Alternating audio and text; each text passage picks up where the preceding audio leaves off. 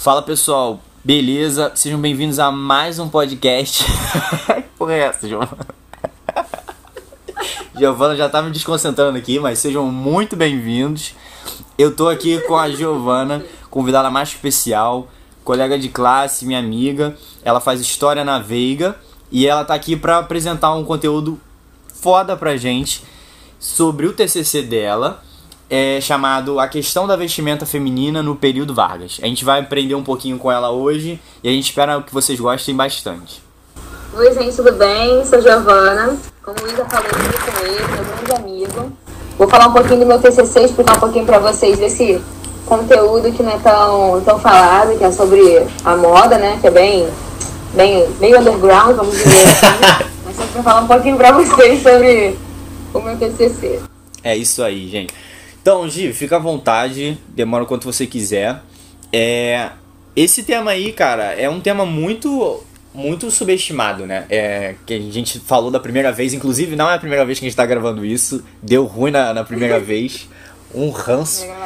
Mas a gente espera que vocês gostem, porque o tema é muito maneiro. Não é, não é só questão de vestimenta, de como é, montar look, essas paradas assim, não. Não deixa essas blogueiras te enganarem, rapaziada.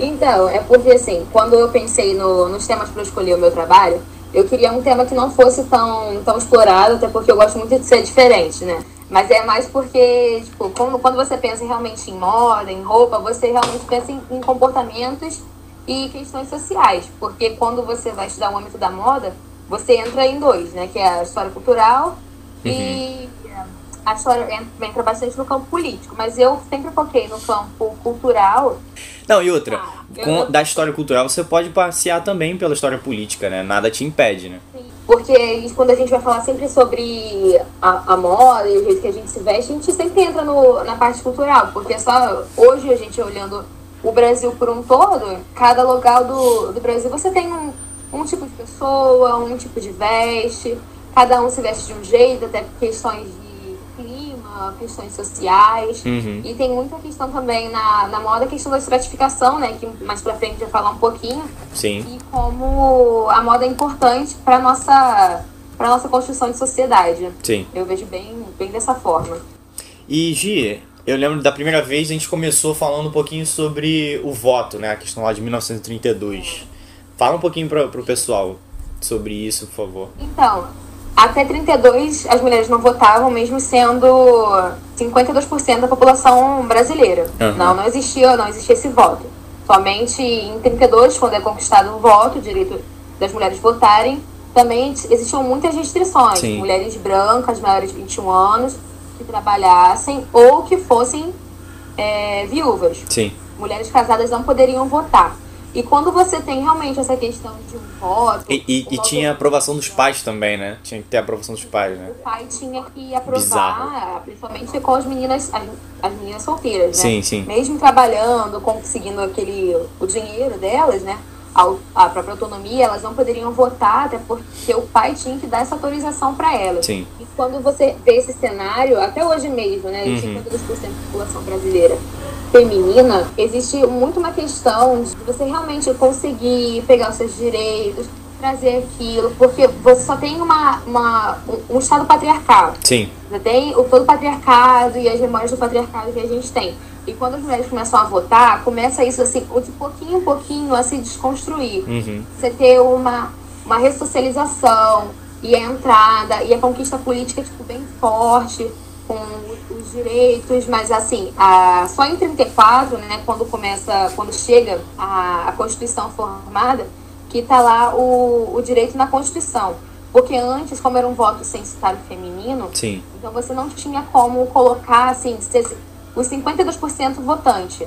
Até porque os 52% não eram não estavam dentro das é, regras. não representava a totalidade das regras, né? Entendi. Não representava a totalidade. Uhum. E sobre a questão do voto também, a nível de curiosidade que eu trouxe, só em 2015, na, quando a gente Sim. a presidente Dilma, né? É, a gente teve o dia da conquista do voto feminino no Brasil. Somente em 2015. Uma coisa que aconteceu em 32, que também faz pouquíssimo tempo, se você, for pensar em pura em, na história sim, brasileira sim. tem pouquíssimo tempo de voto, de conquista.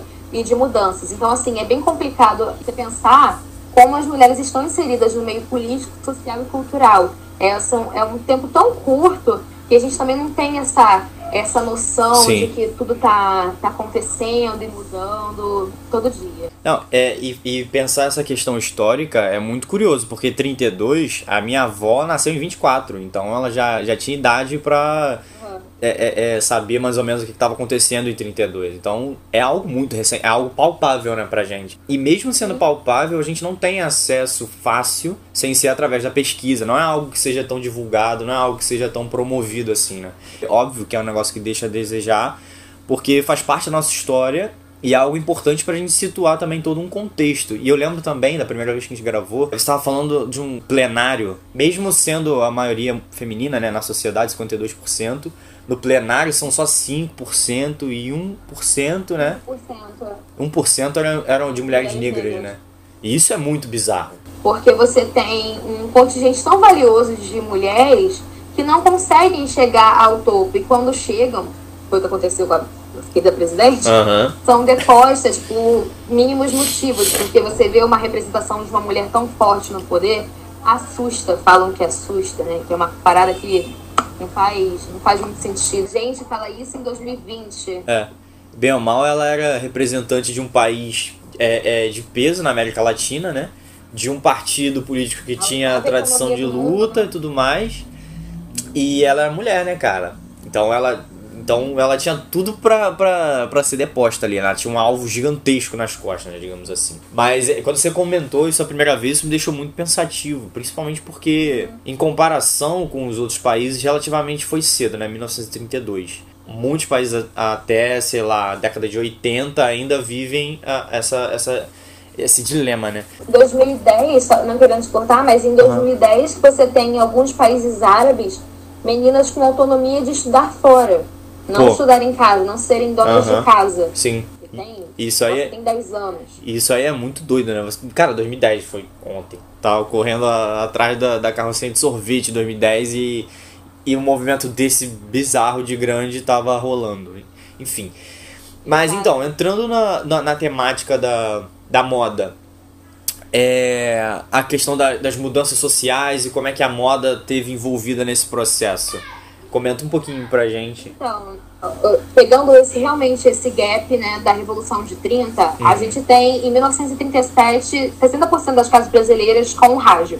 Uhum. E o rádio foi uma ferramenta muito importante para a moda, porque nós exportamos a Carmen Miranda, Sim. que era um produto de muito glamour, de muito luxo, uma cantora brasileira que fez muito sucesso em Hollywood, junto sempre daquele ciclo do, dos grandes atores. Sim. E isso foi de extrema importância porque a gente tem o glamour, as grandes indústrias, tecidos luxuosos, tudo muito bonito, tudo muito rico, e que no Brasil muitas pessoas não tinham tanto acesso, até porque você vê uma mudança social muito grande, principalmente provocada pela quebra da, da Bolsa de Valores em 29. Uhum. O Brasil se comporta de forma que a gente tem um período e um momento muito complicado, porque era importado muitas coisas, tecidos, Sim. roupas, calças, tudo muito bom.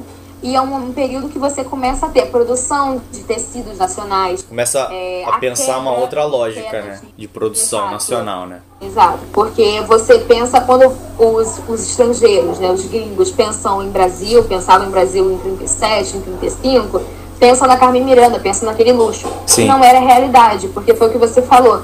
Tem que mudar essa, essa lógica porque você tem um, um país que importa de tudo, casas de moda, casas com costureiras luxuosíssimas que faziam uma peça da mais cara possível com o melhor produto uhum. e você começa a ter essa quebra. Tanto que é nesse período que começam a ser utilizados os zíperes. Foi aquilo que eu falei com você no Sim, cara, isso é genial. Né? Conta, conta de novo, que eu não canso de, de ouvir isso. Ah, tá. Por favor. É, a gente tinha. Vamos falar de vestido feminino. Sim. Um vestido feminino você utilizaria 20 a 30 botões para fazer um vestido. E, e, o botão era de osso, não era de osso? Botãozinho de osso, de osso de boi, que Gente, eles pegam, fazem bonitinho aquele botãozinho. Pelo amor de eu Deus. Eu tinha achado um, um botão para te mandar, só que eu, que eu esqueci. Nossa, ia ser Aí, genial se você... tivesse achado. É, é perfeito, o botão é, é tudo, sabe? E quando você, quando o Brasil se viu nessa situação, da crise de 29, de não ter mais nada, falando assim, pô, a gente tem que se movimentar. Aham. Como é que o povo vai se vestir? Vai dar pelado de novo? não dá. Eles pegam e substituem os 20 botões por um zíper. Gente, isso não é genial? O Fala pra mim. O custo era baixíssimo, tanto que o Brasil é um dos pioneiros com roupas com zíper. Você pegar, fecha um, um zíper e substitui 20 botões, gente. É.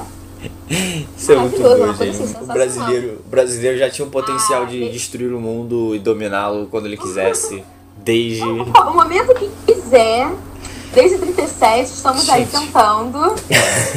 Porque, assim, é uma, uma coisa maravilhosa você pensar que você substituir um tecido caríssimo por Aham. um tecido barato e feito no seu país. Gente, a lógica Ah, é é. tipo, você viu algo, sei lá, na Forever 21, na Renner, É. aí você vê a mesma peça na Belíssima. E aí, na City Belíssima, Call, e é. você vai lá e compra, gente, sai arrasando. Ninguém vai Exatamente. questionar. De longe, ninguém vai reparar. Ih, tá de bobeira. Eu, como uma, uma bela moradora de Madureira, sei pesquisar muito bem roupas. Cara, é quase uma Eu obrigação, não né? uso farm. Pô, Eu não uso farm, gente. Eu uso roupas de Madureira. Eu não falo, mas Gente. quando gente é farm, eu falo assim. é o que você quiser, meu. irmão. Pode ser Richard. tá aqui. Pode ser o que você quiser. E isso é um pensamento, assim, muito desse período. Pesquisas e mudanças de loja, de, dos pequenos produtores para as grandes indústrias de tecido. Essa grande mudança, porque você começa a ter a mudança na estrutura nacional da, das roupas brasileiras. É, a logística toda mudou, né? De, de industrialização. Toda, né?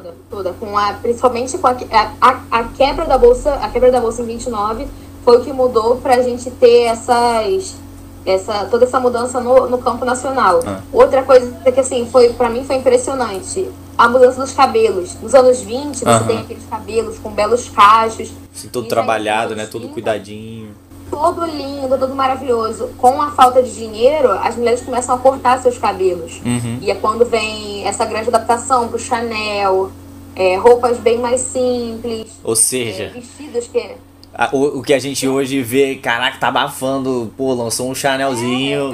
Rapaziada, old, é uma mo, coisa que- old. Economia, pensar em economia. Tudo na grande, na grande economia, de todo esse, essa, essa economia e momentos, tudo, tudo mais barato, Aham. menos sofisticado possível. Sair desse glamour dos anos 20 e entrar nessa questão de, de tempo, tempo e dinheiro pro Aham. Brasil e para essa mudança foi uma parada impressionante. Cara, quando você contou esse lance da, da mudança de, de, de paradigma, assim, de- do cacho bem cuidado, não sei o que, pela falta de dinheiro, começou o Chanel. E hoje em dia a gente olha pro Chanel como, caraca, essa pessoa tem dinheiro, ela cuida do cabelo, não sei o que. É muito bizarro pensar isso, cara. É muito bizarro. Isso- É, porque você pensar que um cabelo tem que ser super bem cuidado. É. Um cabelo saudável é um cabelo curto. Aham. Isso é muito louco, gente. Isso é muito louco. Porque mostra o quão. é, O quão instável é, né, essa questão. Isso é moda também, né? Isso tá, de certa forma, em, em, em relação com moda, né? Não sei se eu tô errado a, a- afirmar isso. Não, tá certíssimo, Mas, tipo- porque foi- é o que a gente falou, no- foi o que a gente conversou no início. É, as é, os comportamentos sociais influenciam diretamente na moda. Sim, sim. É o que, é o que a exatamente. gente vê hoje. Pô, o que que tá em alta? Camisa de futebol. Aham. Por quê? Inclusive, Paixão Neymar Zete hoje no Twitter tava meu pai do céu. Só o Neymar, né? Só Nossa. tava Neymar. Ah, uma, uma parada, tipo assim, que quando a gente gravou não, não teve. Aham. É, recentemente, o Vasco lançou a nova linha de camisas. Foi, foram vendidas 100 camisas em um dia. E não era nem a camisa do, que o jo- dos jogadores, era a Aham. camisa social. Foram vendidas 100 mil camisas. Geralmente só aquele tiozão compra, né? Que chega no churrasco todo diferentão, assim. Só ele tem aquela camisa Aquela lá. camisa bem chique. É. Caraca, cara, que. Isso é muito Isso é- doido é pensar, parada- cara. Isso é muito doido. É uma Porque coisa assim que você. Se você. Ah, parar e pensar, você fala assim, caraca, como que isso pode acontecer? Porque, assim, conforme a gente vai conversando sobre isso, você vai vendo, tipo, é realmente isso, cara. É, é, é questão do contexto. Quão, é aquele lance.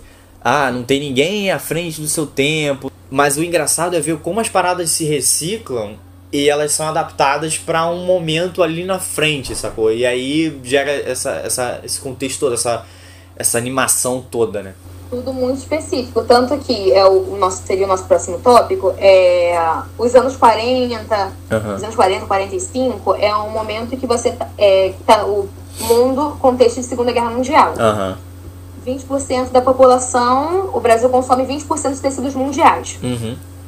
20% dos tecidos mundiais Gente. são brasileiros. Isso é É o momento que começa. É, é, é impressionante, é uma coisa impressionante. É uma, outro momento, outro período que o mundo estava se recuperando, porém ocorre a queda de novo por conta da Segunda Guerra Mundial. Sim. Você tem um, um grande bloqueio de bens de consumo Uhum. no Brasil, em que você tem que começar a vender e produzir e consumir tudo de novo. Momento também, início da calça no Brasil. Da calça Essa história é muito para as boa. mulheres. Isso é muito início bom. da calça para as mulheres. Porque só quem usava a calça se popularizou nos anos 60, né? Principalmente com o jeans e com a calça capri. Mas nos anos 40, mulheres, algumas já usavam, mas é, principalmente as mulheres solteiras. Uhum. Meninas solteiras que trabalhavam usavam calça. Por conta do tempo que demorava para você Botar um vestido, ajeitar. saia e aquela anáguazinha por dentro, muito calor. Então a calça veio para substituir isso. Até porque nesse período a Coco Chanel começou a introduzir as peças masculinas no guarda-roupa feminino. Uhum. O que traz bem realmente essa, essa, Essa quebra. disparidade. De você vê uma peça masculina no corpo de uma mulher. Sim. Não, e isso é legal também porque ela não só tava revolucionando o guarda-roupa feminino, né? Mas ela também tava fazendo um, um- algum tipo de, de crítica, algum tipo de, de movimento ali, né? Também. Ou seja, a Exato. calça em si, ela não representa só uma vestimenta, ela representa todo um movimento, toda uma lógica de pensamento por detrás. E, pô, mano, de- assim, depois que a pessoa ouve esse podcast e ela ainda acha que moda e nada é a mesma coisa, ela merece uma surra na- no meio da rua. É o que a gente sempre fala, gente. A moda se relaciona com um comportamento social. Sim. É um ambi- âmbito político, social e cultural. A moda está inserida, porque não tem como você falar de comportamento se você não está olhando esse, esse momento, esse período. Uhum. Você tem que olhar. Se a sociedade está com alto crescimento, com ganho de dinheiro, vão ser feitas peças luxuosas. Tanto que nos anos 50, os anos dourados, tudo Uhum. novo, tudo novo, tudo muito voltaram a ser peças caras, tudo muito caro. Sim. A entrada de grandes estilistas no mundo da moda, a entrada, a, a ida de novo para a Europa, o olhar novamente para a Europa Aham. e ver o que, que eles estão utilizando para a gente trazer para o Brasil também. Sim. O, o novo culto, a volta do culto ao corpo, Uhum. como, como ver a, a mulher na- nesse âmbito, nesse âmbito da moda, como é que ela está inserida, o que, que ela está usando. O espelho, da, o espelho do Brasil para a moda sempre foi a Europa. Sim. Até porque de lá surgiram as grandes casas de moda. Uhum. E, e no Brasil, o Brasil, quando ele pega e tem esse espelho com a, a moda europeia, ele vê muito as disparidades de locais, até porque a Europa é um grande continente. Uhum. Você pensar assim, pô, na França utilizam a pele. Na Espanha, peças grandes, largas, Sim. que trazem. Quem trouxe foi o, o Cristóvão Balenciaga. Ele traz isso. E a volta das peças caras. Tanto que, voltando um pouquinho para os anos 40, surgem as grandes lojas de departamento. Uhum. E isso é muito doido, né? Começam a se popularizar as lojas de departamento, que de início são lojas para pessoas ricas, para a grande elite paulistana. E por conta de realmente um desequilíbrio social, um desequilíbrio de dinheiro no, Brasil, a loja abre para o povão. Começa a virar as grandes lojas de departamento, tipo é, a Mapping, né? Que até faliu, né? Sim. É, ela faliu nos anos 90, mas tá, tá aí. Você pensar, um- uma loja que era só de produtos luxuosos e caros, atender a elite de São Paulo. Pô, você pensar, você, um empresário, você vai querer atender somente elite de São Paulo ou São Paulo inteiro? É muito mais lucrativo, né? Atender a São Paulo inteira, né? E, você- e pensar também, é outro ponto, a gente volta no ponto de tecidos luxuosos e caros ou aquele mais barato. É também o período que começa a se popularizar, não tirar realmente o foco do algodão, da seda e trazer o poliéster, que é um tecido modificado, Que é o elastano, Aham. que é de alta produção, a chita, tecidos muito baratos. Cai um pouco nesse período as casas nos anos 40, 45, até o início dos anos 50, as grandes costureiras, né? As grandes casas de moda que a gente diz Aham. que são aqueles salões enormes, cada modelo, modelos belíssimas, com sempre fazendo um vestidinho só. Sim. E fácil, Fazendo você um ter uma grande só. produção de Aham. roupas. É daí que surge o, o conceito da Renner, da Riachuelo, que é grande produção, produção em alta escala de todas as roupas. Porque quando você pula, né, para 10 anos depois, foi que eu falei com você no. Engraçado, você, você falou isso agora, desculpa te cortar, é que eu acabei de, de, de ocorrer isso. Nesse, nesse mesmo momento que as, as lojas de departamento elas estavam transicionando o público-alvo, surgiram as casas de, de costura, né? Então, é nesse, no mesmo período, quando ocorre meio que a falência das casas de costura, Ah, nos anos 40, nos anos 50, mesmo com a explosão das grandes lojas de departamento, Uhum. as casas de costura também voltam, porque tem um Ah. up na economia. Aham, entendi. Então elas também voltam e volta-se o luxo. Sim. O luxo também entra nas lojas de departamento. O pobre agora pode ser luxuoso. É, então, por isso que eu tava pensando assim, pô, as lojas de departamento elas mudaram o foco, e aí os ricos que obviamente não iriam querer se vestir como a camada mais pobre, migraram de volta para as casas de costura, né? Isso que eu tava falando. Bom, é, vamos dar uma pausa agora, e aí depois a gente volta pro, pro outro assunto. Já é?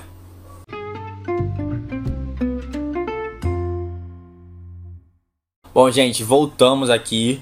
Gi, fala um pouquinho mais sobre esses anos dourados aí dos anos 50, pra gente dar procedimento. É, vamos falar um pouquinho agora só pra gente co- concluir isso. Esse- os anos dourados, eles voltam realmente com a premissa de que o luxo, a volta do luxo. Aham. Com os grandes estilistas europeus, com Pierre Balmain, a, o grande ápice da Chanel, a Nika Ricci, a Dior. Pera, a Chanel não era dos anos 50, ela já tava desde antes? Não, a Chanel desde os anos 20. Caraca, a mulher era muito braba então.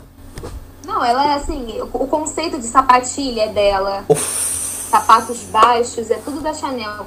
Essa, essa marca dela de usar o couro, Caralho. você ter peças mais. é, O guarda-roupa masculino no feminino, peças únicas, peças que as mulheres conseguem usar, levar durante anos e anos, sem ter rasgos, bons tecidos.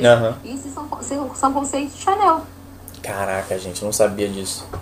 Que Levar bizarro. roupa preta que não era utilizada. Aham. E hoje em dia é o coringa de todo mundo, né? Roupa preta. Ah, Se deixar. É, exatamente. Se deixar. mundo, porque você, você traz esse conceito, principalmente a maioria dos estilistas que nascem nesse momento são estilistas franceses, até por Uhum. conta da influência da Coco Chanel, né? Sim. Se você for pensar nisso. E os anos, os anos 50 também trazem para o Brasil a, realmente a volta do. a volta do, do grande luxo Uhum. da saída, o esquecimento um pouco da calça, vestidos mais simples para vestidos longos, Uhum. muita renda, brilho, as pérolas, sempre realmente voltando com, com o que o, Brasil glamour, estava né? acostumado, né? Aham. Muita sofistica- sofisticação, o luxo, muita riqueza, sempre muito bonito, realmente representado nesse, nesse âmbito, né? Uhum. Na sofisticação. É.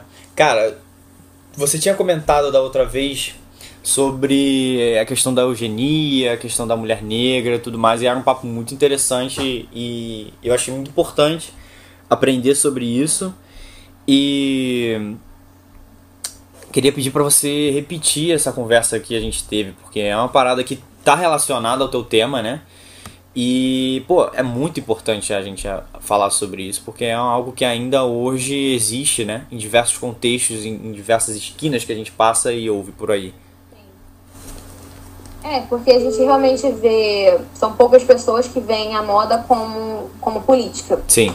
Porque se você pensar na população, na, na população nacional que tem traços que sofre um grande processo de branqueamento, Uhum. e você pensar como, o, como as mulheres negras estão inseridas nesse, nesse âmbito de moda, de riqueza, de luxo, você tem que pensar também no tudo que está por trás.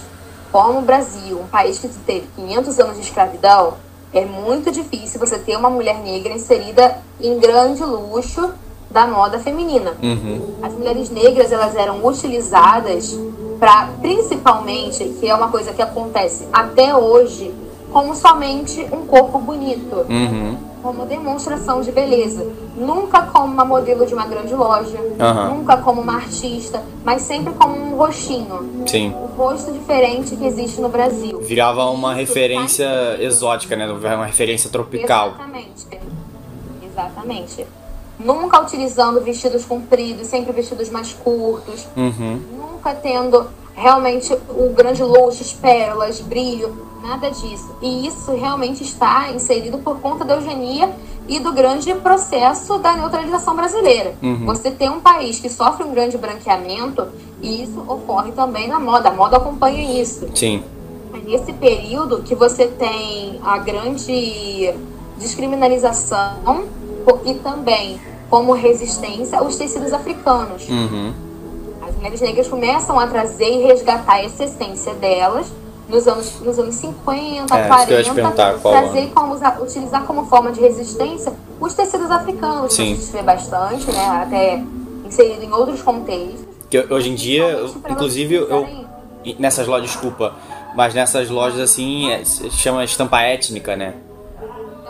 Sim. Que aí tem, tenho visto bastante, inclusive. Exato, como principalmente o pente garfo, peças assim. A gente também traz muito as questões de realmente pertencimento. Sim. Você saber ah, se encontrar, e as mulheres negras viram na, na- nas estampas étnicas e nesse estilo de que ela poderia também estar inserida em um contexto modista. Sim.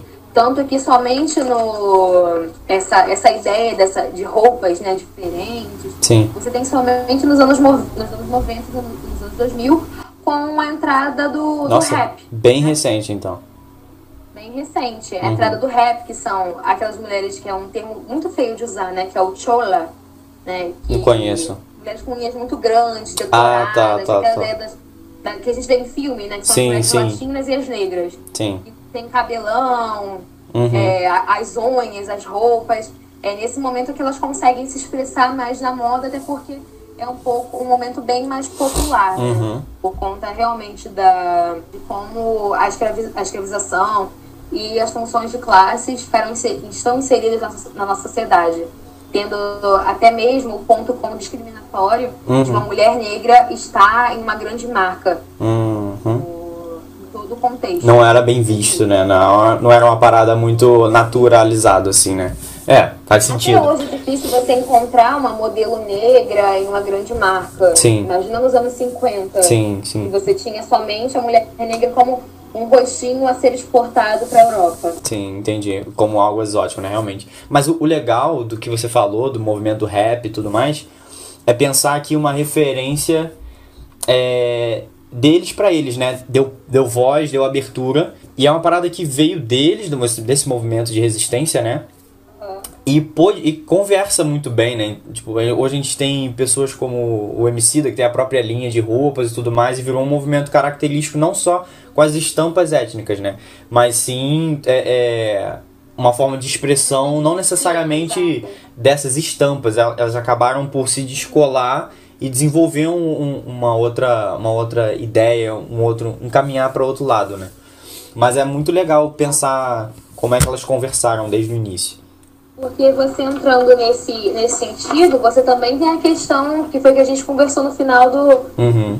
da nossa última conversa, que é a questão do tênis. Sim. O tênis está inserido somente para praticar esporte nos anos 40, 50, 60. Sim. E nos anos 80, o tênis era visto como uma peça desleixada que a Nike e o Michael Jordan conseguiram recuperar Uhum. e o- ser utilizado um- como uma peça de sair, porque somente homens negros utilizavam tênis pra para sair, porque eram, querendo ou não, era mais barato do que você ter um, um tênis, um sapato de italiano.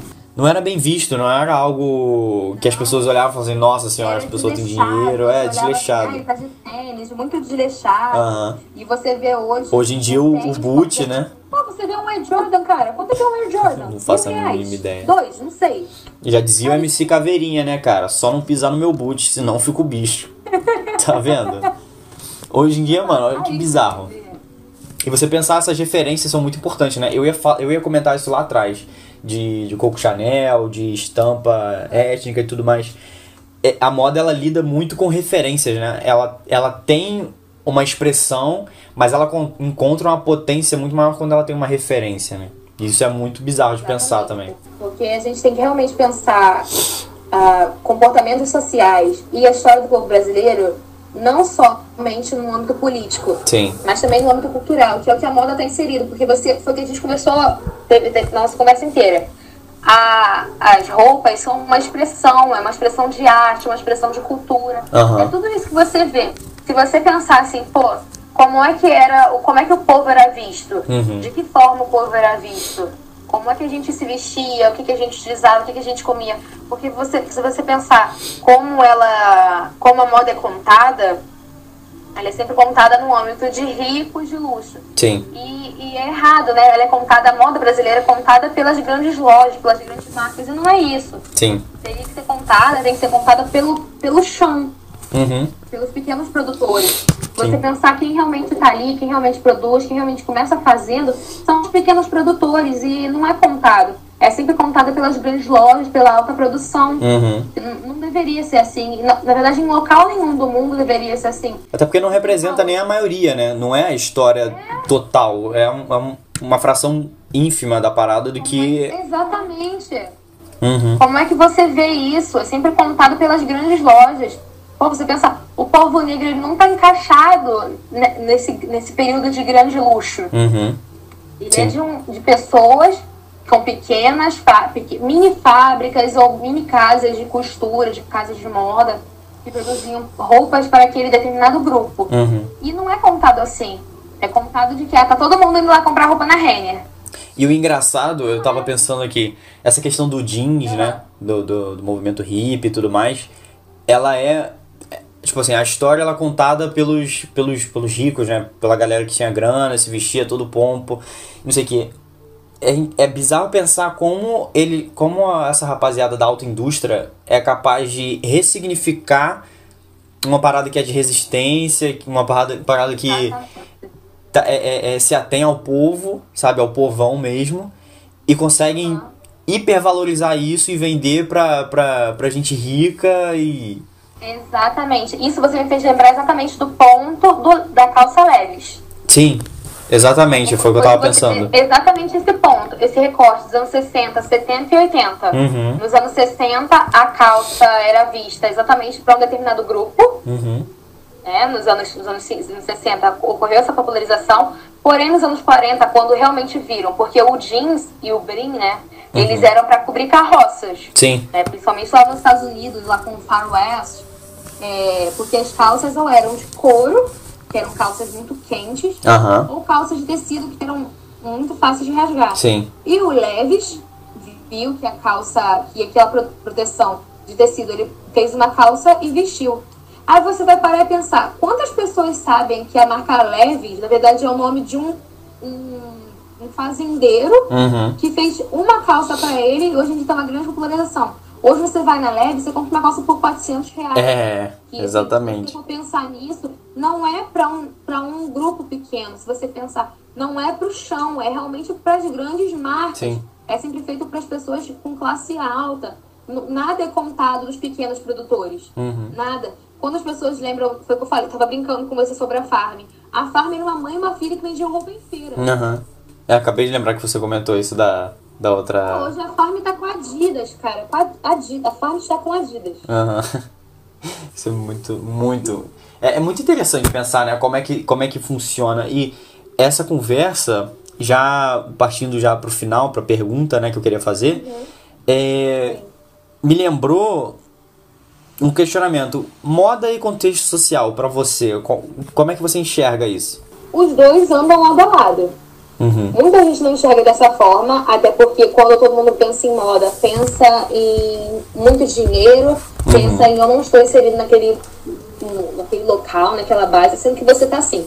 Porque se você. É só você olhar, vamos pensar em Rio de Janeiro. Sim. Cidade do Rio de Janeiro. Uhum. Um local completamente dísparo. Se você pensar, você foca em um lugar, você tá na favela, se você tá em outro, você tá num shopping. Aham. Eu, eu moro em Madureira. Madureira tem três lados. Uhum. Um lado é só de favela, o outro lado tem o shopping. Aham. E o outro lado é só de residência. Sim. Mas se você pensar o lado que tem o shopping, em frente tem o camelódromo. Uhum. Então a mesma peça que tá no shopping tá no caramelo de Madureira. Sim. Então você está inserido naquele contexto que mesmo você não podendo entrar no shopping comprar uma peça, você pode ir em uma loja comprar uma semelhante, que você vai estar tá inserido naquele contexto. Uhum. Porque quando você realmente pensa num contexto social, aquele que você está inserido, aquele que você está todo dia trabalhando, indo ver na sua vida, você está inserido na moda, porque, querendo ou não, foi o que eu falei, a moda é uma arte. Uhum. Todo dia você está ali fazendo, querendo ou não, você está fazendo a sua arte. Sim. Quando você pega, você veste uma peça, você acorda, você vai escolher uma roupa, você vai na loja, você vai escolher uma peça. Você está fazendo o, o seu, construindo toda a sua história. Uhum. Porque sempre tudo, foi o que eu falei, tu falando todo momento, é tudo sem pensado no macro, né? É tudo muito grande e nada é pensado somente para para uma cabeça que, pô, focar nisso, vou produzir isso. Uhum. Nada é pensado para essas pessoas mais simples, é sempre tudo muito grande. Sim. E é, e, é, e é estranho pensar que não existe nenhum tipo de contexto para aquilo que você compra. Porque se é pensado a nível macro, ela tem um motivo, ela tem que ter um propósito, né? Então, se, a, se aquela roupa ali atende um propósito, existe um motivo por detrás daquilo e a gente só consome, a gente está alheio a tudo aquilo que poderia trazer atenção pra, pra gente. Gente, olha só, moda não é só roupa, não, caceta. A gente tem que entender isso. Entendeu? Para pra, repara nessa brisa, gente. Repara nessa brisa. É, é, é, tudo muito grande. Você tem, você tem que parar e pensar, porque foi, é isso que a gente tá falando, isso que você acabou de falar. É sempre, tudo tem um motivo. Uhum. Cara, quando você para e pensa, pô, vamos, vamos trazer pra uma, uma coisa que eu gosto muito, que é o mundo drag. Aham. Uhum. Eu amo a arte drag. A arte drag, ela RuPaul mandou lembranças. No underground. O quê? RuPaul mandou lembranças. Sempre. Todo dia eu tô ali assistindo, marcando meus negocinhos de RuPaul todo dia. Eu tô fazendo, tô fazendo isso.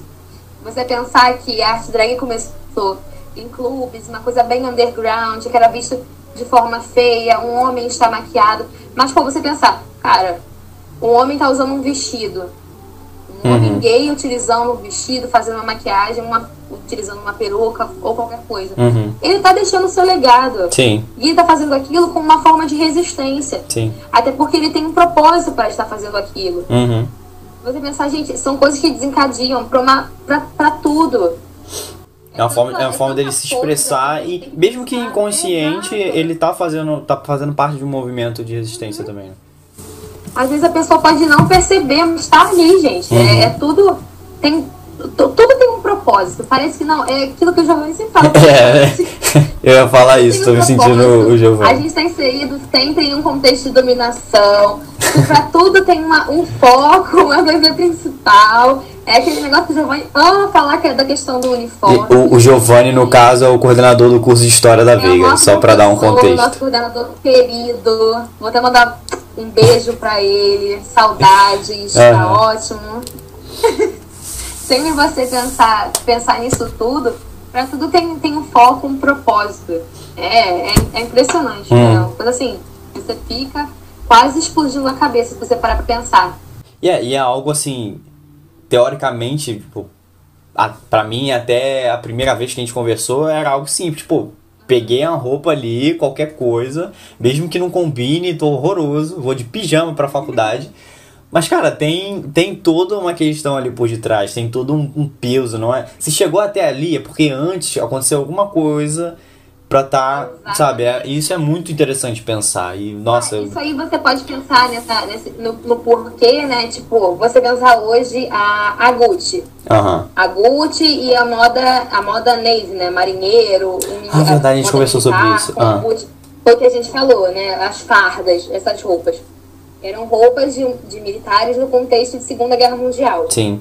As grandes marcas viram que, principalmente nos Estados Unidos, que existe um grande culto e um grande agradecimento pelos militares norte-americanos, uhum. eles pegaram essa, essa, toda essa moda, esse contexto, as roupas Sim. e fizeram para grande escala, fizeram para o povo. Porque se o meu ídolo tá, tá, tá utilizando. De novo a questão da referência, azul, né? É, você tá usando uma, uma farda azul, eu quero usar também. Aham. Uhum. Mesmo que é, seja só a cor, né? Olha bizarro. Exato. Mesmo que seja só a cor você pensar, pô, quanta. Hoje, gente, tanta coisa que a gente tem de. É, o tecido verde militar, né? Que é aquele tão presente na nossa vida. Gente, é, vem de um contexto de guerras. Uhum. Porque você, você, você parar pra pensar como é que ele surgiu? Foi por conta de, dos militares que, que lutavam. Uhum. O CAC, essa, todas essas coisas, elas têm um propósito, até porque você, você pensar em um contexto de guerra, mas se você parar pra pensar, pô, há anos atrás, muita gente não ia querer estar utilizando isso. Sim. E hoje, querendo ou não, está em alta. Não Uhum. só hoje, né? Já vem de um, de um período e de um contexto de guerras. Mas é principalmente esse ponto. Tudo você tem um propósito e, um motivo. Assim, assim. Cara, uma, uma, uma dúvida que eu tenho, assim, que não tava aqui na, na produção, não tava aqui no roteiro, mas eu queria saber a tua opinião. Por que que, por que que, como é que você enxerga o fato da moda, ela sempre se, é, é, sempre se reciclar? Então, é exatamente no ponto que a gente falou. Questões, questão de contexto, Uhum. questão políticas e sociais. Porque você para pra pensar, sempre mudando, sempre se reciclando, trazendo peças antigas para o guarda-roupa atual. Uhum. É realmente isso que a gente conversou. É, todo ponto, principalmente de questões. Eu, eu penso muito no âmbito político. Uhum. Tudo questões políticas e principalmente econômicas também, Aham. você pensar realmente nesses dois pilares, elas vão trazer, porque foi o que a gente falou lá no início. O botão. Hum, Pô, o botão voltou com as camisas de botão. Sim. Por quê? Porque o- os países estão com uma Caralho, verdade, nossa. financeiro um pouco melhor. Uhum. Que se fosse, ah, e o botão agora tem botões de plástico, então já tem uma grande mudança. Você Uhum. volta com pequenas peças estavam no guarda-roupa de 20, 50 anos atrás Uhum. para o nosso guarda-roupa atual, Sim. que realmente traz essa toda essa questão de realmente ah, o balanço da economia com a política. Porque Uhum. se você está num, num país que tem que está em guerras ou um país que está com problemas financeiros, que seja de ou realmente questões sociais, você vai ter peças e essas peças sempre se reciclando, até porque as grandes indústrias têm que vender. Uhum.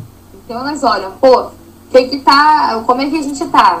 Ah, o país tá com um PIB, PIB legal. Ah, então a gente pode descer o preço na roupa. Sim. Taca ali, faz um faz, faz, faz peça que vai vender. Ou então, ah, olhar os grandes estilistas pensarem, pô, o que, que a gente vai fazer?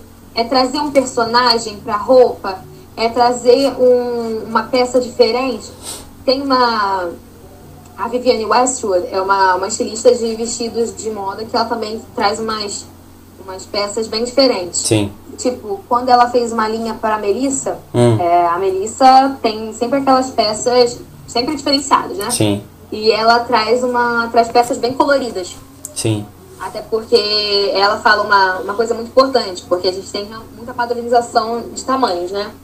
Você encontra peças geralmente do 36 ao 44, 46, depende. E no sapato é o, é o que você consegue ter um pouco mais igual de todos, Sim. independentemente do, do tamanho. E ela falou que ela conseguiu, no, no desenho dela de sapatos, trazer essa volta de algumas coisas. Hum. Tipo, nos anos 80 tem muito aquela, aquele estouro de, de muita cor. Sim, bem vibrante, né? Do, Vivo, né? do, do rock, é, sempre essa, essa parada. E ela conseguiu trazer em 2012, 2013, essa volta do. Isso na linha da Melissa, que ela coloca um rato, um rato de plástico, Um rato. em cima da. em cima da Melissa. Ela faz uma sapatilha e ela coloca um, um rato, que tipo, é uma parada muito legal, é uma peça muito bacana. Aham. Pra quem, pra quem gosta, tipo, É, assim, agora, eu, eu até, sei lá, semana retrasada, foi quando a gente gravou a primeira vez, eu ia achar um negócio muito esquisito, mas eh, agora eu vou ficar perguntando, cara, o que que essa. O que que o estilista quis fazer aqui? Eu vou ficar bolado agora. por que eu tô usando isso aqui, né? Eu falei, olha, gente, por que eu tô usando isso aqui? Que Não, que é, por que, que isso aqui existe, mano? Quem, quem pensou nisso? O que, que ele tava querendo com isso, sabe? Que, a coisa de questionar mesmo. Eu tô só pesquisando aqui pra falar com você, só a nível de curiosidade. E tem. Ah, tá, lembrei. O, a Moschino, né? Que só aquela loja que é só a Anitta usa aqui no Brasil. A Moschino, ela faz aquelas peças é, com grandes logos. Sim.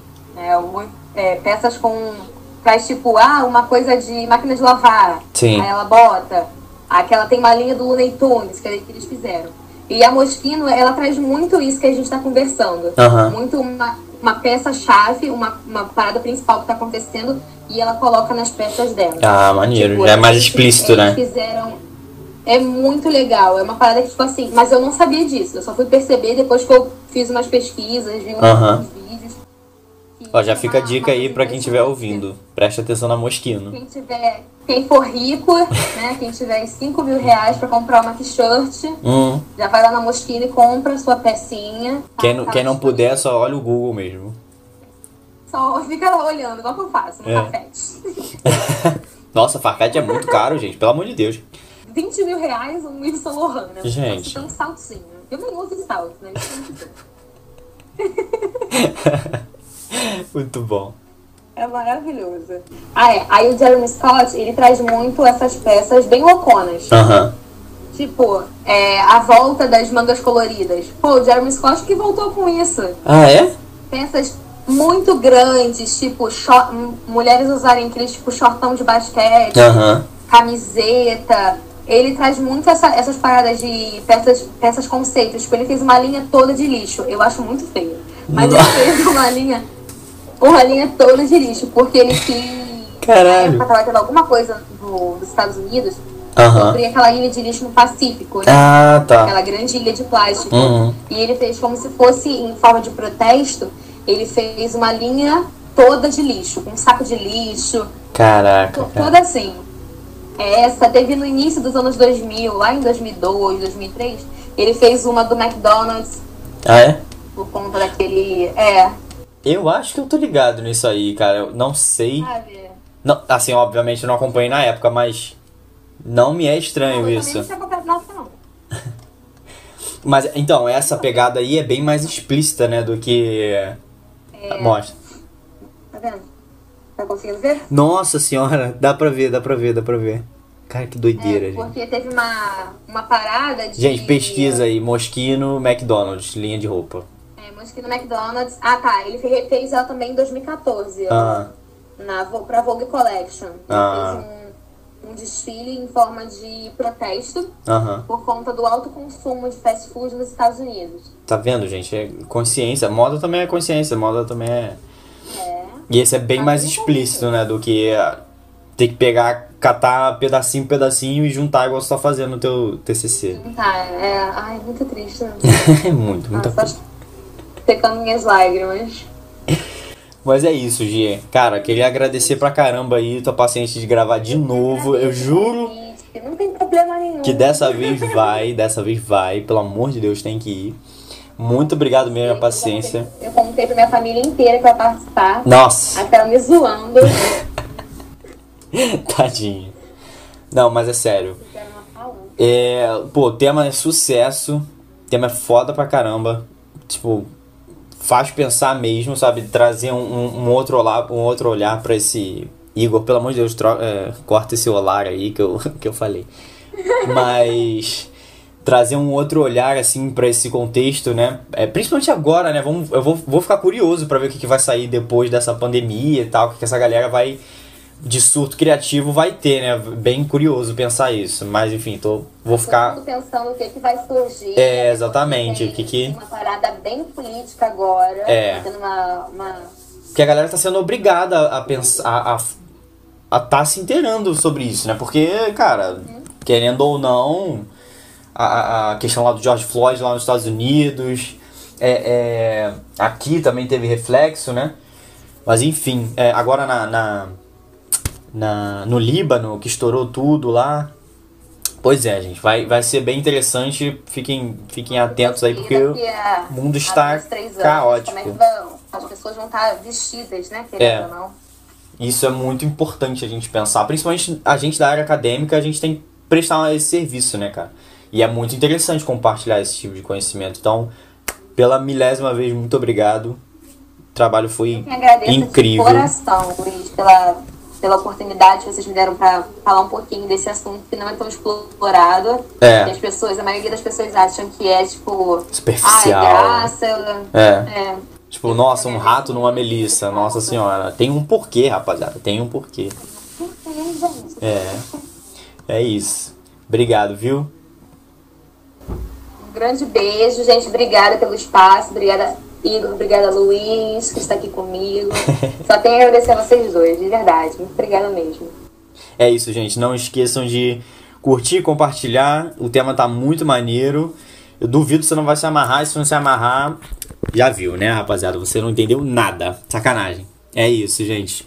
Tchau, tchau. Não deixe de acompanhar a gente na página do Instagram, arroba. E é isso. Até a próxima.